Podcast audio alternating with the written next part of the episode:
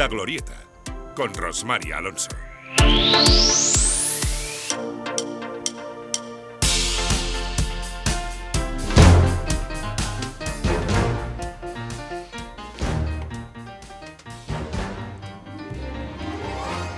Tres minutos pasan de las nueve y media de la mañana en este programa. Hemos comenzado nuestro relato informativo con esas protestas de los agricultores y ganaderos del Camp de y de diversas comarcas de la provincia de Alicante, con esas concentraciones que se han convocado con cortes de autovías que acaba de prohibir el Tribunal Superior de Justicia de la Comunidad Valenciana para dar la razón al subdelegado del Gobierno Juan Antonio Nieves cuando pidió al Tribunal Superior de Justicia que no eh, se cortasen esas autovías. Bien, pues de un problema en el sector estratégico de la agricultura pasamos a otro, que también tiene que ver cómo ha funcionado este gobierno de Pedro Sánchez y es el problema del deslinde de costas, porque la pasada semana vimos que el Tribunal Supremo tumbó la reforma de ese reglamento eh, que de la Ley de Costas que aprobó el gobierno de Sánchez hace dos años y lo tumbó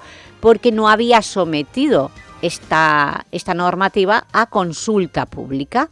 Por tanto, con esta nulidad de la medida se abre una puerta de nuevo a la, o una nueva oportunidad para los afectados por el deslinde de costas de Arenales del Sol o del Pinet.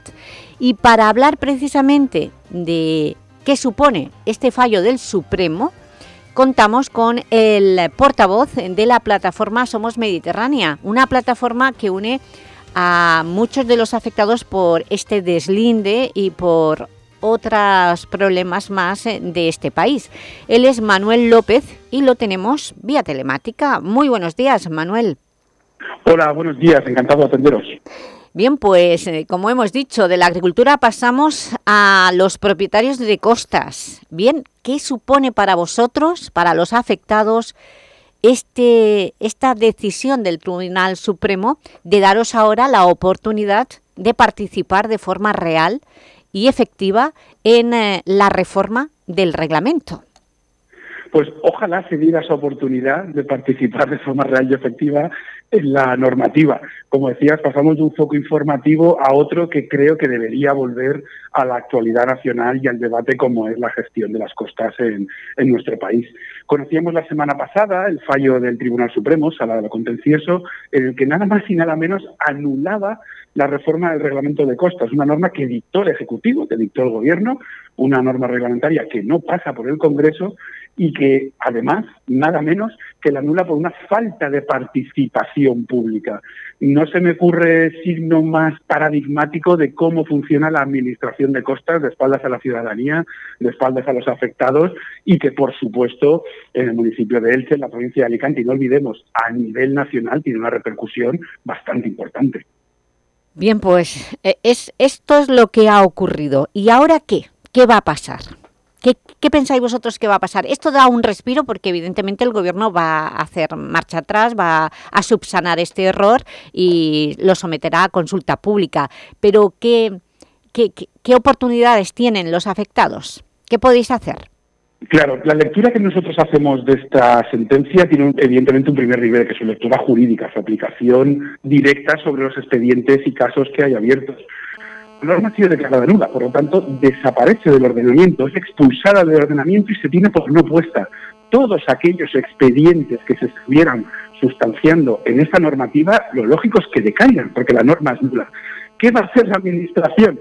No podemos adivinarlo, porque es probable que la Administración no haga caso, siga adelante con las tramitaciones, es posible que la Administración intente autoenmendarse en aquello que sea compatible con la norma anterior, pero es que nos hemos llegado a encontrar expedientes en los que la Administración ni siquiera cita cuál es la normativa expresa sobre la que se está fundamentando. Por lo tanto, el margen que tiene la Administración, siempre hemos dicho que discrecional, por momentos ya parece que arbitrario, no nos da una seguridad incluso con todo esto de qué va a ocurrir. En todo caso, es un respiro. En todo caso, las consecuencias jurídicas solo pueden ser positivas para los afectados pero sobre sí que sumar la segunda lectura, que es la social, la política y la, la vida de las personas. Manuel López, para que nos entendamos, eh, ese reglamento, esa reforma del reglamento de la ley de costas, ¿dónde os situaba vosotros? ¿Qué pasaba con las propiedades que están afectadas por el deslinde, que están fuera de ordenación y en primera línea de playa? ¿Qué, ¿Qué, pasaba con ellas? Todas las viviendas cumplen con la absoluta legalidad de la normativa y que nadie queda fuera de la norma ni ahora ni en el pasado. Los cambios que introducía este reglamento eran de importante calado en el sentido de que cambiaba incluso la definición del dominio público terrestre y los criterios para delimitarlo. Pasábamos de un criterio de cinco temporales en cinco años, hasta donde llegaba el mar, era la línea del dominio público, a que simplemente llegara al agua, a que simplemente se pudiera encontrar en, a cualquier profundidad. Claro, esta falta de seguridad jurídica basada en unos criterios técnicos que al final son prácticamente omnipotentes de la administración al particular, al que tiene en su casa legal durante todos estos años, nada más y nada menos que los anales 40 años peleando, o con los vecinos del primer, otros tantos, mmm, no era más que una normativa retroactiva y que todavía empeoraba su situación. Con este cambio se abre un abanico en el sentido de que se pueda acceder a las concesiones o que se amplíen en cuanto a la duración que tenían prevista y eso incluso si es que tienes que renunciar a tu derecho a la propiedad, que ni mucho menos creemos que es lo correcto podíais renunciar al derecho de la propiedad y ahora con, eh, con, esta, con este respiro, ¿y ¿esto qué significa? ¿Que, ¿Que, van a durar más años estas concesiones? Mm, ¿No, ¿No se van a derribar estas viviendas? ¿Ni del Piné ni de Arenales? Sí. Parece que no, la conexión se nos, se nos va eh, y es importante esa respuesta. A ver, a ver si, si tenemos cobertura. ¿Cobertura, Román? ¿Me oyes bien? Ahora perfecto. Vale, vale. Como digo, que ah, te, te la pregunta. Efectivamente ahora se abre un de indeterminación a la que ya teníamos. Todo indica que esto no va a provocar ni mucho menos demoliciones inmediatas ni retiradas de viviendas inmediatas. Esto garantiza una situación de derechos anterior que es un poco más beneficiosa para, para las personas. Volver a la norma anterior, el reglamento del 14 y la reforma del 13, no es ni mucho menos lo deseable. Ya partimos de una norma que se hace de espaldas a los criterios del Parlamento Europeo, que es lo que le mandó a España al reformar su ley.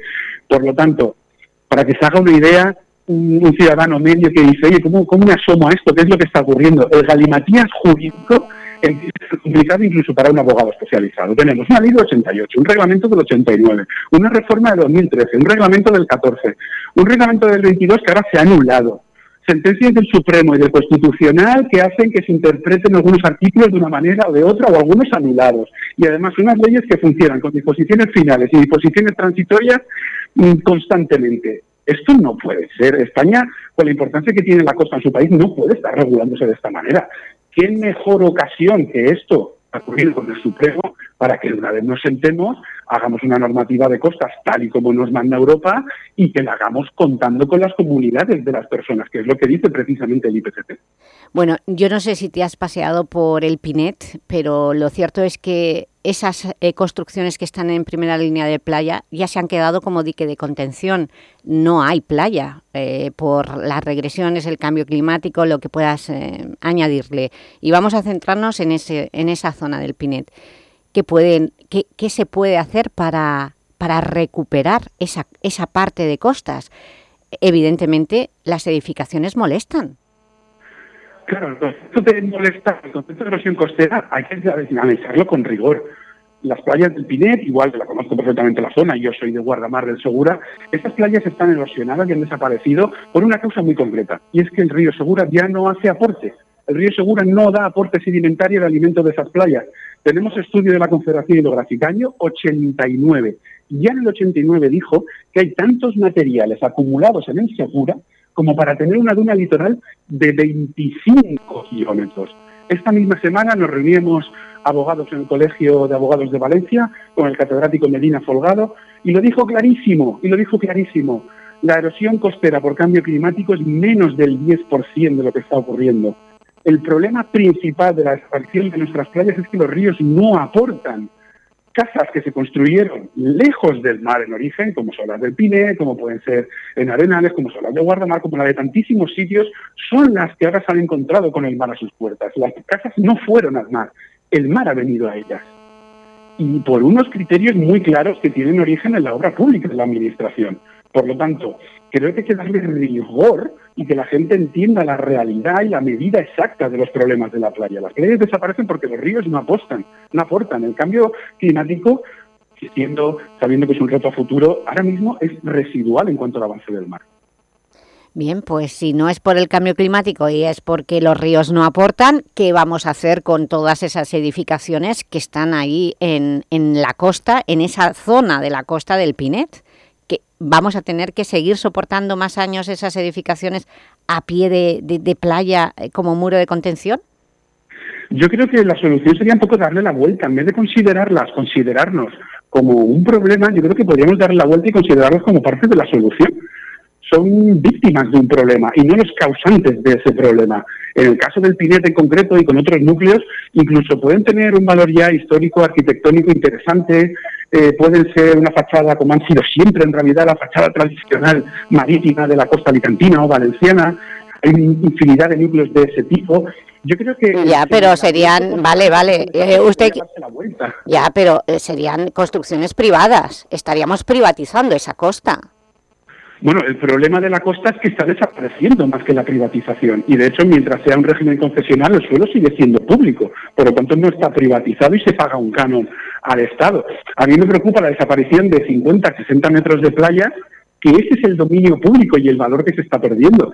Si la playa avanza 50 metros, no es cuestión de meter la línea de 50 metros más para adentro, es cuestión de investigar, oye, ¿por qué esta playa desaparece? Y arreglarla. Es que esa es la doctrina que nos da el IPCC.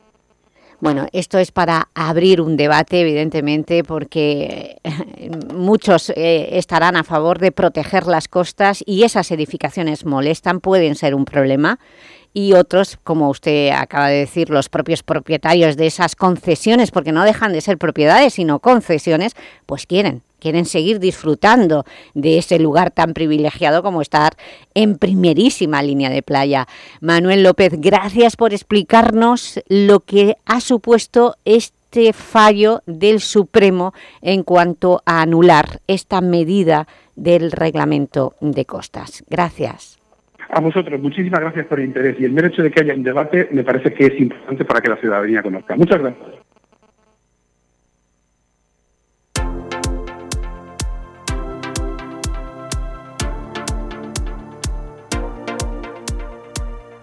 En Teleelch Radio Marca, La Glorieta, con Rosmar Alonso. El programa que madruga contigo.